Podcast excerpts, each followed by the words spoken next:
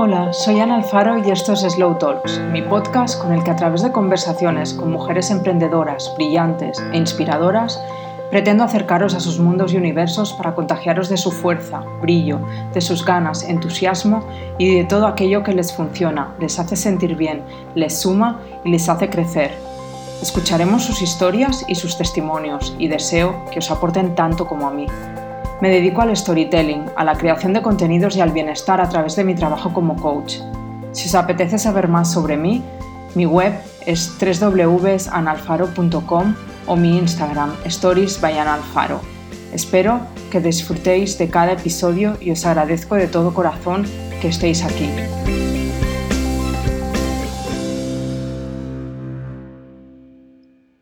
Hoy tengo el placer de estar conversando con Ana Blanc, a quien muchos, muchas conoceréis como Plutón en Sombra.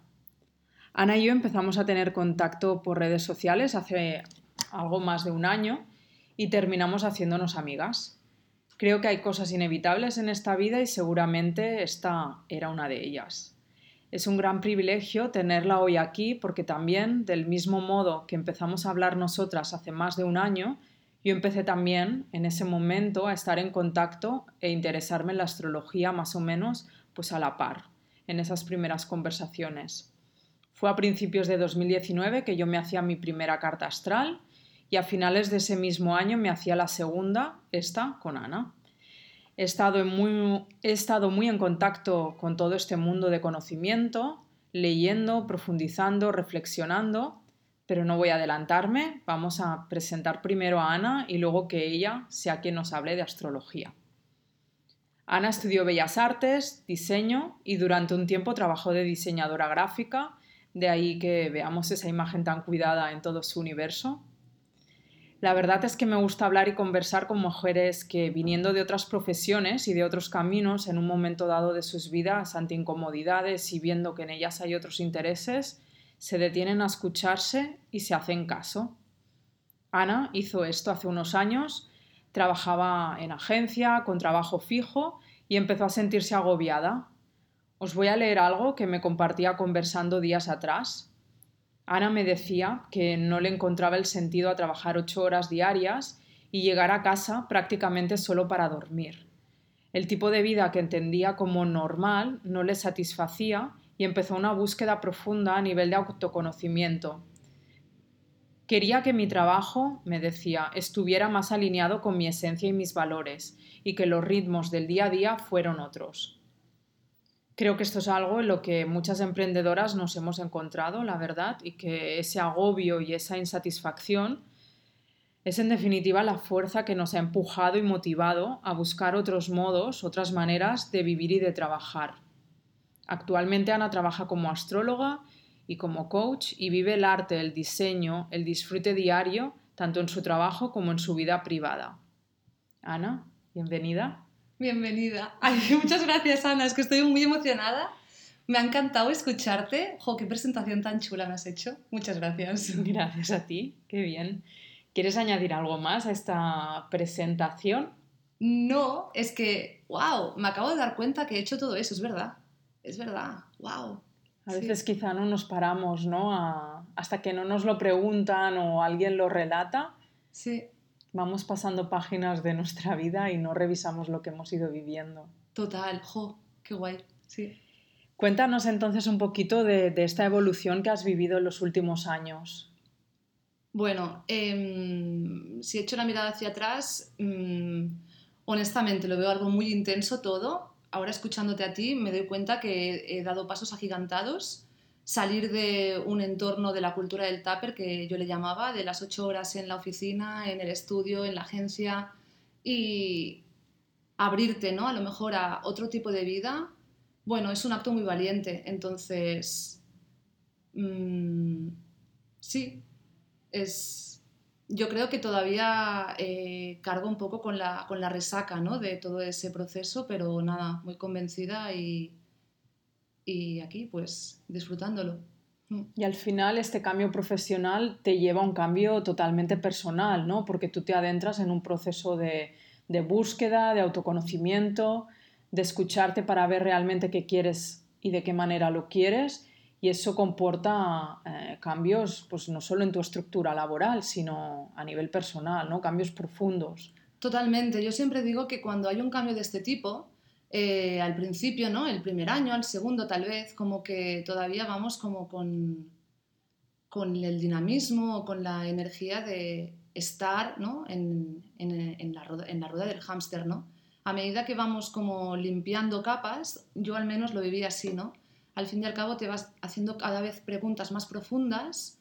Y yo recuerdo, por ejemplo, un momento en que yo ponía en duda pues hasta la hora en que me levantaba, hasta si salía uno de casa, porque cuando no hay ese raíz o cuando no hay esa obligación que te debes ¿no? a un jefe, a una estructura, pues hay como un espacio muy fértil y mm, cosas tan sutiles como si quieres desayunar o a media mañana o no, que yo en mi mundo de agencia para mí era como un must, ¿no? Es como tengo la opción de hacer un break, pues obviamente lo voy a hacer pues cuando trabajas por tu cuenta son pequeñas cosas que también tienes que reformular, ¿no? O sea, yo me di cuenta de lo, de lo cerrada o de lo de, o, con el modo automático que en, mí al menos estaba como súper implementado.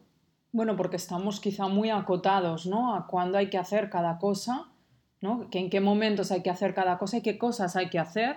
Total. Y quizá cuando tenemos un marco libre, ¿no? Un campo abierto, mm te encuentras al principio un poco perdida y también como preguntándote a ti misma, ¿ahora puedo hacer esto? Como el parar a media mañana porque estoy en casa y puedo parar en cualquier momento en realidad, pero ¿puedo? ¿Me lo puedo permitir? ¿O, o es un miércoles, puedo ir quizá por la mañana hacer cosas que normalmente las destinábamos a hacer un sábado o un domingo, ¿no? Este, esta flexibilidad, esta libertad, quizá al principio la ponemos mucho en duda, ¿no? Nos... Sí, mm, y yo no sé en tu caso cómo fue tu proceso, pero el mío yo me fui dando cuenta de las capas de culpa que cargaba, ¿no? De, wow, Ana, si no tienes que pasar cuentas a nadie, ¿no? Pero hay una Ana jefa que es una hija de puta, hablando tarde y mal, o sea, una Ana trabajadora, humilde, que está allí y luego, ostras, te das cuenta de de a veces la, mente, ¿no? Lo, lo, rígida que llega, que llega a ser. Y en el momento en que los, los, personajes, ¿no? La figura del jefe, la figura de, yo qué sé, aquellos, aquellos roles a los que tú le proyectas, ¿no? Tu, tu, discurso de alguna forma van desapareciendo, te das cuenta que al fin y al cabo es a ti misma quien, con quien estás siendo exigente. Hmm. Bueno. Con quien más somos normalmente, claro. Entiendo que durante todo este proceso viviste como la duda ¿no? y la inseguridad de una manera pues muy constante. Sí, en realidad yo eh, este proceso lo viví muchísimo desde la ilusión, mm, desde la posibilidad de abrirme a otra manera de vivir y en todo momento sentía como que tenía un pie fuera y otro dentro, ¿no? De, bueno, si esto no me funciona, he comprobado que puedo encontrar trabajo, así que esto me mantenía como bastante enraizada. La idea de, si no, pues te devuelves a donde estabas, Ana. También un proceso de mucha confianza, ¿no? Y de, creer en la capacidad que tenemos como de reinventarnos, de probar otras cosas y de elegir por para nosotras, ¿no? Sí, em, para mí la confianza es algo que, que se tiene que, ir construyendo día a día, pero sí que es verdad que también por mi biografía, eh, pues supongo que cada uno tendrá sus cosas, pero he vivido situaciones determinadas que me han hecho darme cuenta que el recurso de la confianza está en mí, porque he salido, depende de qué episodios, depende de qué cosas, pues que en ese momento es como, a ver, Ana, sitúate, es trabajo, o sea, por eso, ¿no? Si no funciona eso, sabrás volver a donde estabas, ¿no? un poco de decir, pues ya en otro momento de mi vida he vivido eso, lo otro, me he dado cuenta que yo puedo y que puedo modificar el rumbo de mi vida si por lo que sea no va hacia donde yo querías o pretendías.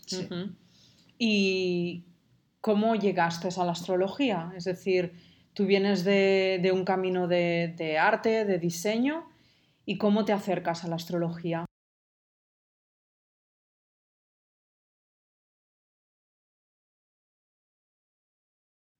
Pues yo creo que por mi carácter o por mi forma de ser. Soy una persona muy curiosa y, todo lo que tenga que ver con el comportamiento humano siempre me ha, llamado mucho la atención. Pero sí que es verdad que yo tendría unos 20, 21 años y, mm, o sea, yo hasta el, hasta el momento pues una cosa son los horóscopos o leer sobre cómo es Capricornio o Escorpio y demás, ¿no? Pero yo recuerdo eso, tener 20, 21 años y acudir a mi psicóloga tratando una situación de salud y ella me sugirió, era un tema de salud que se me venía repitiendo a lo largo de mi vida, ella me sugirió que hablara con mi madre, que le preguntara sobre mi embarazo, cómo había sido, si ya había estado bien y demás, ¿no? Entonces yo recuerdo llegar a casa, preguntarle y bueno, eso fue un drama mi madre me empezó a explicar un poco que por no condicionarme el día de mañana, si yo quería ser madre o lo que fuera, que ya no se había atrevido a explicarme.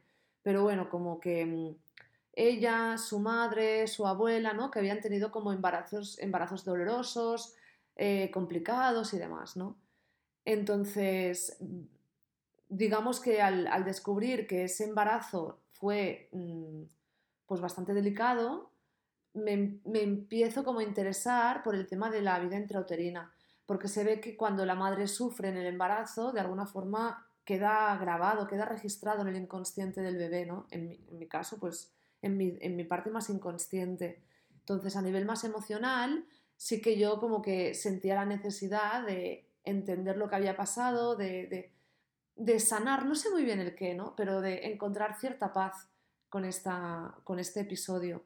Entonces, la astrología Mm, me empezó como a, petar la cabeza de, ostras, mm, de repente mm, empiezo a leer, ¿no? Y, hay cosas que me explican de este sector que a mí me resuenan mogollón.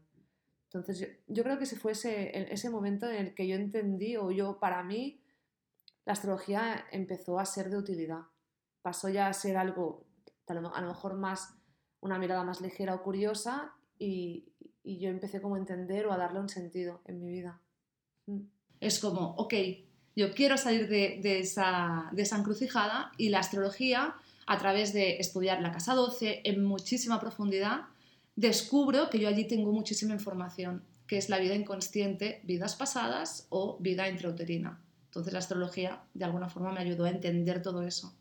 Has mencionado la casa 12. Para quienes no lo sepan, ¿qué información nos da la casa 12? ¿Qué información? O sitúa un poco ¿Qué es esto de las casas? Aunque sea brevemente. Claro, yo es que si no me, me, voy. Vale, ¿qué es la casa 12? Digamos que en astrología existen 12 territorios, 12 casas, 12. Digamos que es como el quesito del trivial, como las secciones. Entonces, en cada una de estas casas encontramos una temática.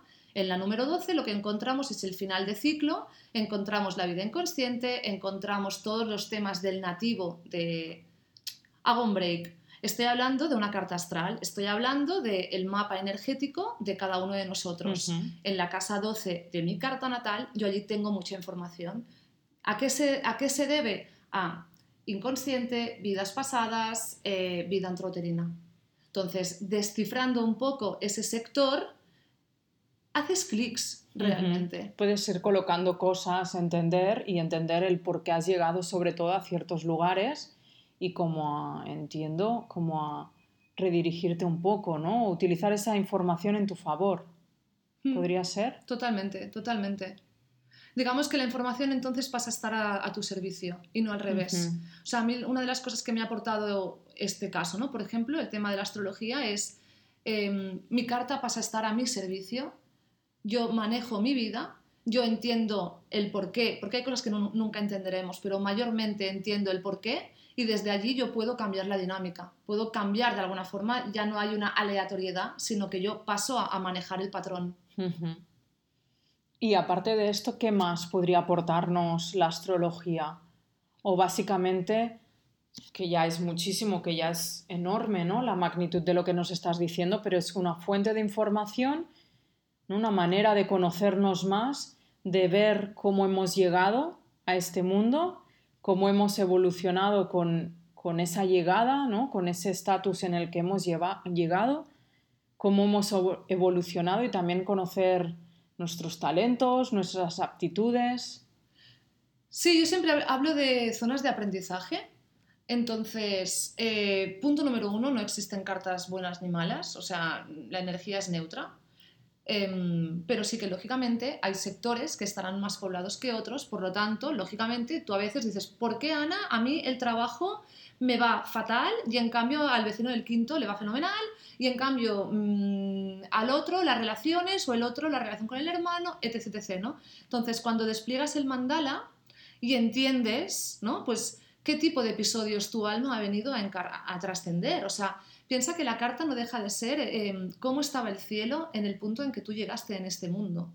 Entonces, dicen que el alma eh, escoge aquello que quiere trascender, aquello que quiere vivir en este plano físico.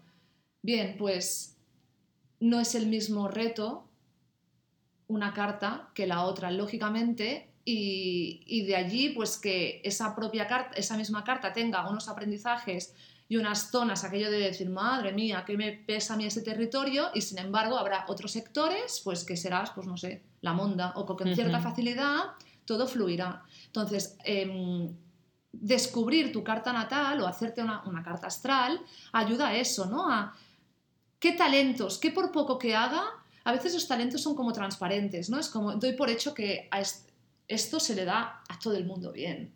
Yo durante mucho tiempo pensé que, no sé, pues que la empatía era algo totalmente mundana. O sea, el, conectar con las personas, acompañarlas en sus procesos, era lo más normal del mundo. Y luego descubres, lógicamente que no. Como yo que sé, pues cualquier otro, otro talento, ¿no? Otro, otro territorio. Pero es eso, es, es poder como... Eh, poder diseñar tu mejor, tu mejor versión, de decir, oye, me echo la carta o estoy viendo a medida que voy avanzando en mi vida que este territorio a mí se me da de puta madre, la comunicación, por ejemplo, o el arte, o pues voy a ahondar, ¿no? Voy a ver que... Por si puedes como desarrollarlo más y quizá llevar tu vida más hacia ahí, ¿no? Y aprovechar eso que se te da bien. Totalmente, totalmente. sí. Yo de hecho en, sesiones eh, hay gran parte de la sesión que, que me dedico a esto, a, ok, ¿qué se te da bien? ¿A qué te puedes dedicar? Pero ya no en el sentido de trabajo, sino de vista pública. Ya no es casa 6, que sería trabajo, mm, rutina, sino casa 10, ¿no? A nivel álmico, a nivel de tu propósito de vida, qué has venido a hacer o qué o de qué forma te pueden ver los demás y qué talentos puedes enfocarlos hacia tu éxito. ¿Y tú dirías que la gente se acerca más a la astrología o a hacerse una carta en momentos de sufrimiento, en momentos de incomodidad, en momentos en los que algo emocional o psicológicamente no se siente bien, o es, puede ser algo a lo que nos acerquemos como para prever y no encontrarnos en el futuro en situaciones incómodas. En realidad, al menos la gente que acude a mí, o sea, esto cada astrólogo a lo mejor te dirá otra cosa, ¿eh? pero yo al menos con que lo que me encuentro son personas que, que están en un momento un poco de cambio. Un momento. Yo, hay un, una profesora mía una vez me dijo, nos dice, es que cuando alguien va al astrólogo para hablar de su pareja, es que ha pasado hasta por el mecánico. O sea, claro, es que el astrólogo, o sea, en el mindset que llevamos todos hay un punto, lógicamente hay mucha gente que está abierta y a mí me encanta, yo soy muy fan, pero es verdad, o sea, socialmente, bueno, ahora parece que está bastante de moda, pero yo durante mucho tiempo he tenido que cargar con, la, con el justificar, el explicar, el por qué la astrología sí que funciona o sí que es cierta. Mm. Entonces la gente cuando acude al astrólogo pues suele querer como otra, ver, otra versión del tema. Otro punto de vista ya como muy loco, decir, bueno, va, vamos a probar también esto. Pero sí, sí que, por ejemplo, en, mis consultas eh, me doy cuenta a veces como que hay mm, grupos de edades. Por ejemplo, alrededor de los 30 eh, hay, un tema, digamos que es el retorno de Saturno, y es un momento de inflexión para, mayormente para todo el mundo, pero bueno, en general un poco cada uno dependerá también de cómo tenga ese Saturno natal colocado, pero hay mucha gente que con ese tránsito se acerca a un astrólogo. estoy en un momento de cambio, Ana, estoy en un momento de crisis, quiero cambiar de trabajo, de pareja, ¿qué me está pasando? Es un poco todo. Y luego también alrededor de los 42, 43 también hay un tránsito muy chulo y también me llega bastante gente de, bueno... Que necesitan, ayuda de alguna manera. sí. Vale. Has hablado de carta astral, carta natal. Explícanos un poquito qué es, para que la gente... Has hablado de mandala también, que es lo mismo. ¿Entiendo? Sí, mandala es mi manera de decir, o sea, el, el círculo. El ese- cuadro, el- ¿no? O el mapa. Sí, o sea, cuando tú levantas una carta, una carta astral, es como un círculo con unas rayas, unas rayas rojas, azules y unos símbolos que aparentemente no significan nada.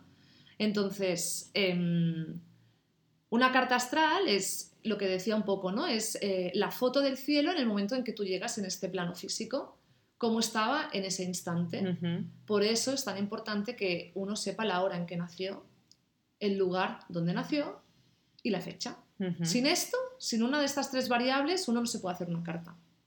Esto tiene un, eh, bueno, Un un, paréntesis. un paréntesis que en realidad, em, si tú, por ejemplo, sabes que has nacido entre las 10 y las 11, pero no sabes la hora y no puedes, en el registro no encuentran tu hora, si tú a un astrólogo le das eventos importantes en tu vida, el astrólogo te puede acotar la hora. Vale. Pero bueno, esto sería ya como... en casos más excepcionales, ex- ¿no? Exacto, sí. Pero normalmente con estas tres variables tú puedes levantar una carta y ir a un astrólogo que te la interprete. Vale. Y cuando hablamos de, em, o sea, tenemos las cartas y las revoluciones solares.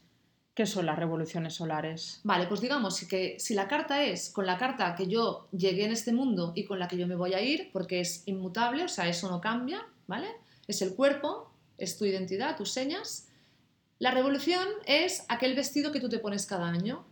Lógicamente, si, tú a nivel ¿no? mental vas recordando pues, mm, lo que has ido haciendo estos últimos años, posiblemente cada año te ves un poco distinta, ¿no? Mi foco este año estuvo en mi pareja, este foco este año en mi trabajo. ¿Por qué? Pues porque la revolución marca un poco las tendencias de ese año. Entonces, la revolución es una sesión que yo recomiendo hacer alrededor de tu cumpleaños, eh, normalmente un mes arriba o un mes abajo. La astrología no es, o sea, es decir, cuando llega tu fecha de aniversario, ese día no vas a notar, oh, me he iluminado, tengo otra revolución. No, es algo más, un degradado. Entonces, ya unos días previos, unas semanas, tú ya empiezas a notar como que esos objetivos, esos episodios, como que ya check, ¿no? Como que ya los has pasado y que hay una energía un poco que se abre distinta para ti. Es justamente eso. Entonces, yo recomiendo hacerse la revolución solar alrededor de, de tu cumple, de tu aniversario. Vale, vale, perfecto. Y mm, háblanos de rituales y de rutinas relacionados con la astrología. Oímos, escuchamos, perdón, mucho para luna nueva hacer esto, para luna llena hacer lo otro, época de eclipses. ¿Qué nos recomendarías? Vale, em, a ver, en realidad, mm, en realidad yo recomendaría que, que me escuchen, pero que luego no hagan nada. O sea, que lo hagan, a su- que, que lo hagan o que lo hagáis a vuestra manera. Em, yo lo que comparto es lo que a mí me funciona, pero al- a- en realidad es, es estar más en contacto con llamar espiritualidad, divinidad. O sea, uno tiene que saber lo que le conviene a él, ¿vale? Entonces, lo que yo hago, por ejemplo, cuando hay luna nueva, hago eh, lo que sería como una lista de intenciones o escribo una carta, ¿vale? Sin utilizar la palabra no, porque el universo, esto es una cosa que mi madre siempre me ha dicho, el universo no entiende de sí o no, no se tiene que utilizar la palabra no nunca, ¿vale? Ok. Entonces, em, y en esa lista, en esa carta, eh, tú pides, pero no de yo deseo, no, sino realmente tiene que ser un deseo consciente, con un deseo con una buena dosis de responsabilidad, que, con, lo que, eh, con lo que tú te vas a eh, responsabilizar en un margen de seis meses, porque una luna nueva siempre va acompañada de un cierre que es la luna llena de al cabo de seis meses. Entonces, en ese ciclo, ¿qué es aquello que tú quieres manifestar? Lógicamente son, eh, o sea, de lunas nuevas hay muchas, lógicamente, ¿no? Hay 12 meses, pues do- 12 lunas nuevas. Pero sí que es verdad que cuando empiezas a vibrar en- energéticamente con cada luna nueva, te vas viendo que la temática de lo que pides, de lo que quieres invocar, de lo que quieres manifestar, va tomando diferentes colores. ¿no? En- no tiene nada que ver, pues, por ejemplo, en un ciclo eh, de solsticio, por ejemplo, ¿no? En, en primavera o en otoño o en invierno o verano, ¿no? La energía tiene otro color. Pero esto, yo personalmente es algo de lo que no me había dado cuenta hasta que no me metí en esto. O sea, porque a veces vamos un poco como a salto de mata. Entonces, lo que yo hago, las listas de, intenciones, las cartas estas de lunas nuevas y luego algo de lo que yo soy muy fan, de hecho incluso más que de las lunas nuevas, es de lo que yo entrego al universo, lo que yo ya no quiero para mí una vez al mes con la luna llena. Aquí para mí es algo, es como un detox. O sea, y además yo a veces cuando esto lo explico en sesiones y demás me dicen, pero, pero ¿quieres decir tanta, tanta cosa tienes para, para cerrar? Pues sí, yo sí. no sé. Mmm, pueden ser cosas mundanas, banales, o sea, actitudes, patrones, eh, relaciones, cositas que a veces no, no son grandes cosas sutil, místicas. ¿no? Exacto. Puede ser sutil. Sí. Mm. Y lo ideal, lógicamente, es ir acorde con la energía de la luna llena. Por ejemplo, si estamos en la luna llena eh, de Libra, pues lógicamente lo que allí cerraremos tendrá que ver con nuestras relaciones, con, esta, con nuestra casa 7, con patrones, con maneras de conversar, de, bueno, de relacionarnos con el otro. Va siempre en consonancia de- del signo, de la energía de- del momento. ¿Y en los eclipses? Rituales para los eclipses yo no los recomiendo. Realmente la energía es, es que está, es que un eclipse es un evento muy cargado, entonces ni piedras, ni cartas de intenciones, ni de cierres. Lo podemos hacer unos días antes, unos días después, no hay problema, pero con el propio eclipse yo no haría nada. No. ¿Y qué nos pasa en las lunas y en los eclipses que, que estamos así, que pues, cargados energéticamente o cansados o sensibles, revolucionadas? Bueno, en, en un eclipse, ¿no? O en, o en las propias lunaciones intervienen, intervienen en el ciclo, o sea, en las, en las propias lunas, pues la propia luna y en los eclipses luna y sol, o sea, son los dos luminares, son dos astros muy importantes y especialmente la luna rige las mareas, el agua. La luna de alguna manera tiene que ver con la parte más emocional, ¿no? De, de nuestra identidad. Entonces, mm, a nivel astrológico, la luna de lo que nos habla es eso, justamente, de nuestra identidad en un sentido emocional, de cómo son nuestras emociones, nuestra manera de ser, de, percibir, de sentir, nuestra relación con la madre, nuestra, la maternidad con nuestros hijos. Entonces, eh, cuando hay una luna nueva, una luna llena o un propio eclipse, todo eso se mueve. Por lo tanto, si con los eclipses eh, hay movimientos migratorios a nivel de, de- de animales, las placas tectónicas que se mueven, pues imagínate nosotros, que somos un 70% agua. Claro, es normal que nos afecte todo esto. Mm. Mm. Y si, por ejemplo, alguien de las personas que nos está escuchando quiere como empezar a adentrarse en la astrología, ¿por dónde le recomendarías empezar? Pues supongo que Google. Yo siempre digo que Google es infinito, mm, leyendo a través de Liz Green, eh, Caruti, Howard Sasportas, mm, son grandes astrólogos que, bueno, es una pasada. Y especialmente están alineados con la astrología psicológica, que es un poco la que yo hago. Entonces, sí, yo creo que eso. Pero sí que es verdad que... mm, esto es importante. Cuando uno se mete en Google, eh, la astrología es un lenguaje ancestral y, bueno, mm, la astrología psicológica a día de hoy existe porque antes existió la predictiva. Que esto a mí me gusta un poco como defenderlo, ¿no? Hay muchos astrólogos que, bueno, que la astrología predictiva, por lo que sea, pues consideran que etiqueta demasiado y que no, no es un camino por el, que, ti- por el que tirar. Y ok, yo en parte también. Pero hemos de agradecer el gesto de que haya podido mantenerse, porque luego, pues cuando vino Liz Green, pudo fundar esta, pues, la astrología más de tipo psicológica y demás. ¿Por qué digo esto? Que la predictiva es la que lee las cartas o, por ejemplo, las revoluciones solares para advertir un poco a la persona que va a consultar de posibles sucesos que, que pueden pasar en su vida. Sí, es que en realidad es decirte, ok, te pasa esto, pues, o sea, es, es una predicción, es como aquel quien tiene una bola. Mm, No sé, o que en- tampoco no me quiero meter en, esto, en estos fregados, pero me refiero, la astrología tiene una raíz que tiene que ver con, el predi- con, el preve- con, Con la predicción. con la predicción de- del futuro. Entonces, yo cuando hago, a ver, que digo esto y me estoy tirando aquí piedras en mi tejado, porque yo hago revoluciones y lógicamente yo tengo que dar la información si alguien me lo pregunta. Pero mi enfoque particular es siempre desde el punto de vista del autoconocimiento. ¿Qué puedo hacer yo para estar del lado de la energía? De alguna forma, ¿no? De, para alinearme con eso. Bien, entonces, lo que quería decir antes es que si tú te metes en Google, por ejemplo, yo que os contaba que tengo muchísimos planetas en casa 12, ¿no? Y tal y como los tengo colocados, pues yo me asustaba. A mí no me gustaba nada, porque era como, ostras, la astrología predictiva mm, me está condicionando muchísimo. No, no me acuerdo por qué te decía esto. Bueno, porque estamos a- por dónde empezar cuando la gente Vale. quiere buscar, ¿no? Quiere empezar a saber, ir a Google, pero Google también es peligroso, ¿no? En Google lo encontramos todo. Claro, ¿Cómo- exacto, exacto. Es como darle a un niño pequeño un bisturí y esperar que sepa operar. Entonces, lo que yo recomendaría es, está muy bien buscar en Google, leer estos autores que os recomiendo, pero hacerte una carta astral está muy guay. Porque allí tienes el audio y luego el astrólogo te dice, pues mira, esto viene de tu Mercurio, esto de tu Luna, de los planetas. Y tú entonces te metes en Google. y investigas, a investigas. raíz de eso? Pero tienes ya como, como un, acercamiento diferente. Porque Un si no- marco, una referencia. Sí. Vale. Bueno, dejaremos notas en, en el podcast de los autores que nos has dicho para que sepan a quién buscar y, y empiecen un poco a investigar por ahí. Bueno, Ana, otras, otras muchas preguntas más para ti. ¿Qué te nutre, qué te inspira, aparte de la astrología? Vale, pues, ¿qué me nutre? Mm, A ver, es que tengo una vida muy sencilla, en realidad, o sea, pero me encanta el cine, eh, pintar, mm, sí, estar con, con mi familia, con mis amigos. Yo creo que me nutro de eso.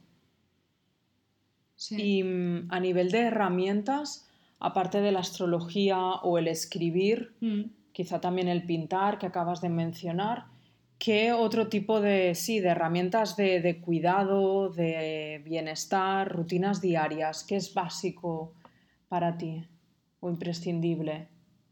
A ver, en realidad para mí lo imprescindible, lo imprescindible es escribir. O sea, yo tengo un diario emocional que de hecho siempre lo recomiendo a todo el mundo porque, bueno, mm, las emociones hay que saber manejarlas, más cuando somos personas muy sensibles. Mm, lo emocional, antes decía, ¿no? Va acompañado de la luna y va acompañado del agua, la energía, el elemento del agua, astrológicamente hablando. Entonces, el agua, ¿no? Si conectamos con eso, es algo muy fluido y es algo que a veces se puede desbordar. Entonces, yo por mi, bio- por mi biografía, pues he tenido que hacer mucho curro en este sentido y una de las cosas que más he mantenido en el tiempo ha sido justamente eso, tener un diario emocional, incluso a veces hablando en tercera persona, esto me, me alinea mucho, me pone como en una mirada mucho más neutra de lo que está sucediendo. Y lo observas desde fuera, ¿no? Quizá. Exactamente. Entonces esto mm, depende también de la época por la que esté pasando, pero normalmente suelo escribir a diario. Sí que hay momentos pues que si voy más estresada por temas de trabajo o estoy pasando por depende qué episodio, pues sí que me puedo tirar horas escribiendo en mi casa. Mm, y hay épocas, lógicamente, pues que no, que uno está más hacia afuera. Pero sí, yo creo que el vehículo de la escritura me ha ayudado mucho. Y mm, sí, y pintar. Pintar, eh, yo estudié Bellas Artes, pero luego para mí el arte es terapéutico.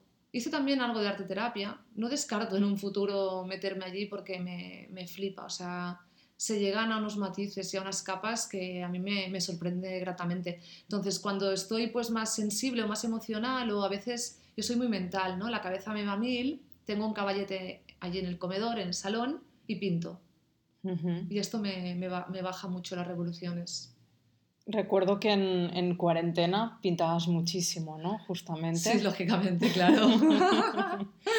sí. El caballete estaba bien aprovechado durante, Sí, sí. durante ese tiempo. De hecho, me acuerdo que me quedé sin lienzos y yo me acordé que eh, Vincent Van Gogh, me acuerdo, un Aries más potente es este tío, que le pintaba tanto que se dedicaba a, cuando había acabado un cuadro, a pintar encima de blanco para dejarlo secar y volver a pintar, ¿no? Y yo durante los días pensaba, es que me veo, me veo igual, porque es que necesito, o sea, darle brochazos. Qué bueno, qué gracia. Sí. Qué guay. Muy bien. Bueno, pues ya estamos terminando. Ahora voy a pedirte que nos des algunas recomendaciones finales. Mm. Y bueno, como ya sabéis, Storytel eh, está apoyando mi podcast. Storytel es una plataforma de audiolibros y de ebooks que, que podemos oír en cualquier momento gracias a su formato. Y mm, bueno, te quería pedir si tenías algún libro, algún audiolibro que, que esté en Storytel y que, que tú recomendarías. Pues sí, em, hay un libro que, que me leí en su momento eh, que se llama Oponopono y es la, la autora, si me acuerdo bien, era doctora Carmen Martínez. Y mm, bueno, en realidad este libro me lo, me lo recomendó mi terapeuta hará un par de años y me habló del, del mantra, ¿no? Y, mm, y me recomendó este libro y me flipó. Lo que os decía, yo soy muy mental, entonces yo tenía que entender exactamente este mantra, por qué me podría servir, ¿no? Y me dijo, léete este libro y calla, venga. Y me lo leí. Y este, eh, el libro es muy guay porque realmente esta, esta mujer explica sus casos prácticos de cómo vio a través de la aplicación del mantra mejorar a sus pacientes. Bueno, te habla de cosas muy concretas y a mí me cautivó. Perfecto, pues lo chafardearé porque no es la primera vez que me lo mencionas Sí. y creo que ya va siendo hora de que le eche un vistazo. Y hablando de mantras, un mantra que puedas recomendarnos. Bueno, es que yo más con mantra yo creo que ya es, es mi jerga, pero suelto y confío. O sea, yo tengo mucha energía escorpio y soy muy controladora. Entonces, algo que me ayuda mucho es soltar y confiar. Es muy bonito, sí. Este me lo has dicho a mí en más de una ocasión. Suelto y confío. Muy Mm. bonito. Un podcast. Un podcast, pues... Mira, Ana, yo en esta vida necesito reírme. y me encanta el podcast de Andreu Buenafuente y Berto Romero de Nadie sabe nada. O sea, no sé, es un ratito que me lo pongo y me río. Y te aireas, sí. desconectas y te ríes y disfrutas. Muy sí, bien. porque a veces en estas vidas que llevamos, pues, oye, algo más banal, más sencillito, más que te devuelva... Ligero. Sí, Ujú, Perfecto. ¿Una película, una serie o un documental? Pues estoy bastante enganchada, lo que pasa que ahora lo han parado por el tema del, co- del, del COVID. Eh, The Handmaid's Tale me flipa. O sea, bueno, es que... He de decir que con el tema del COVID mm, yo me sentía bastante la protagonista cuando iba al supermercado a comprar, ¿no? Porque la serie va de Totalmente, sí. Yo también lo he pensado en algunos momentos. Eh, Bastante Sí, duro. Sí, Veremos, el 2021 parece que vuelve. perfecto, estaremos esperándola. Una canción. Una canción, pues.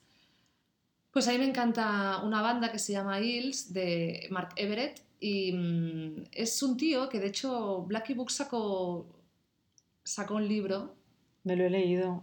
Ah, algo de pájaros. Ah, pájaros en la- ay, sí. Pero sale sí, pájaros sí, en la cabeza, pero no creo. Sí, sí, sí. Lo buscaremos y lo pondremos porque me lo leí hace tiempo y me encantó, me fascinó. Pues es su biografía y a mí es que ese hombre me, me gusta muchísimo. Otro Aries, otro Aries luchador. Y bueno, su hermana en su momento eh, se suicidó y al poco falleció su madre de, un cáncer. Y, mm, y él sacó un disco que es una pasada y hay una, una canción que a mí me, me pone del revés, pero es que me encanta. Son esos momentos que dices, necesito escuchar ¿no? eso y es eh, Let's Stop This Town. Es un disco antiguo, ¿eh? pero bueno, esta canción a mí me ha marcado mucho. Mm. Perfecto, pues yo la voy a recuperar porque recuerdo que cuando me leí el libro lo escuché mucho, pero lo tenía ahora algo olvidado, o sea que vamos a Mm. volver a Hills. Y un goal para el próximo año. Bueno, es que en realidad mm, creo, que, creo que todos y ningunos. O sea, en realidad para mí este 2019 creo que a título general, global, está siendo muy intenso. Entonces, planearme, sí que a nivel de hoja de ruta siempre está bien, pero ahora mismo etiquetar o ver mm, cuál es mi siguiente paso me cuesta un poco de verlo. Entonces, te diría posiblemente que será equilibrar todo lo que el, 2019 todo lo que el 2020 ha movido. Es decir, reconectar con mi disfrute, con mi estabilidad, mm, la vida de las cosas pequeñas. En los últimos años siento que he crecido mucho a nivel de proyecto y quiero un poco como bajar un poco el suflé, no sé, tomar otra, no sé, Ir con otra calma y asentar todo lo que se ha movido, ¿no? Quizá en este tiempo, sí, a nivel general y, y a nivel particular tuyo. sí, totalmente. sí. Perfecto. ¿Y algún consejo final que quieras compartir o algo que haya podido quedar en el tintero y que te apeteciera compartir? Pues te diría que, que animo a todo el mundo a, hacerse la carta, mm, a introducir sus datos, ni que sea un primer acercamiento buscando por internet o acudiendo lógicamente a un astrólogo, pero que el recurso de la astrología realmente ayuda muchísimo en ese camino de autoconocimiento y que espero que hayan disfrutado de esta charla, que yo he estado súper a gusto contigo, Ana. Siempre, siempre es un mimo hablar contigo y, y nada, que muchas gracias por haberme invitado. Perfecto. Pues mil gracias, Ana, por esta conversación. Ha sido un gusto, un placer. Espero que muchas personas empiecen también a abrirse más a la astrología. Ya sabemos que ahora la gente está más abierta, pero bueno, aún falta un poco como de empuje o de información o de claridad al respecto para terminar de, abrirles la curiosidad y la puerta ¿no? a, este maravilloso mundo que al final nos puede ayudar tantísimo. O sea que mil gracias. A ti, a ti por invitarme. Y gracias a todos, todas los que nos estáis escuchando. Eh, espero que hayáis disfrutado del episodio de hoy. Gracias también a Storytel y nos vemos, nos escuchamos más bien en la próxima conversación. Un abrazo y hasta pronto.